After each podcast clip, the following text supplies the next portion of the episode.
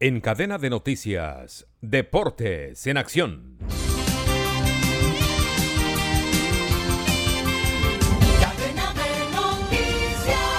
El ciclista colombiano Juan Sebastián Molano se quedó con la primera etapa de la Vuelta a Burgos en España.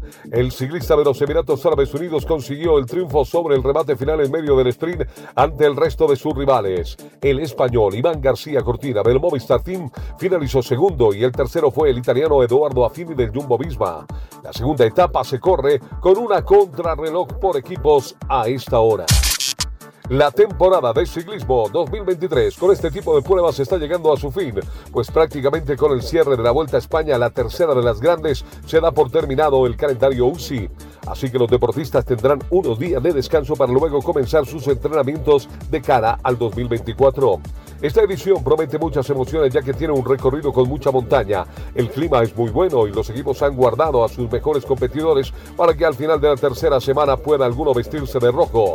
De hecho, el Jumbo Visma es el equipo con más ambición ya que este año ganó el Giro de Italia con Primoz Roglic y el Tour de Francia con Jonas Vingegaard. Así que espera completar con ellos dos actuando en la carrera ibérica las tres victorias de la temporada. Los 10 mejores para llevarse el título están así.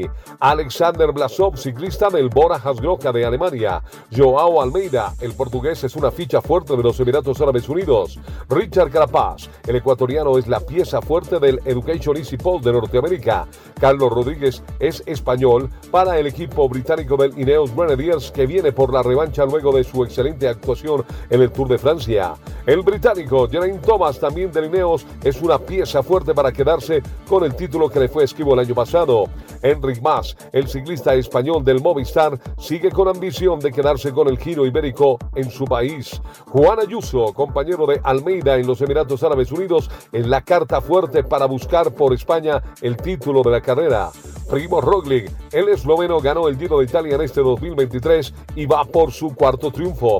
Renko Benepol, el belga, viene de ser campeón mundial de la contrarreloj y además es el poseedor de la Vuelta a España del año anterior. Jonas Vingegaard, el danés y actual campeón del Tour de Francia, busca ser protagónico nuevamente en una grande. Descarga gratis la aplicación Red Radial. Ya está disponible para Android y encuentras siempre una radio para tu gusto. Tras arrancar el pasado fin de semana en sus respectivos campeonatos, Manchester City de Inglaterra y Sevilla de España se citan hoy en Atenas, donde los dos campeones de la última Liga de Campeones y la Europa League van a disputar la Supercopa de Europa. El poderoso club inglés que se convirtió por primera vez en campeón de Europa en junio en Estambul llega a El Pireo, puerto de la capital griega, para desafiar al equipo español más modesto, pero más experto en asestar golpes en Europa. A pesar de una temporada difícil marcada por una decepcionante decimosegunda posición en la liga, los sevillanos han logrado levantar su séptima Europa League, un récord en la competición que ahora buscan superar con los ingleses. Venus Williams sigue desafiando el tiempo en la WTA en el Mill Master de Cincinnati en los Estados Unidos. La mayor de las Williams dio la gran sorpresa del día ayer a sus 43 años tras superar a la rusa Verónica Kundermetova sexta favorita por 6-4 y 7-5.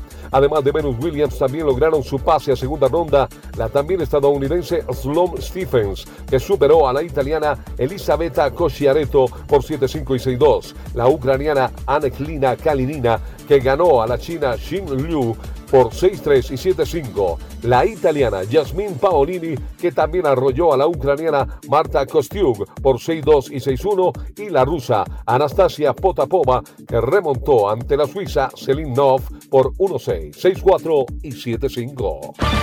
Estos fueron Deportes en Acción.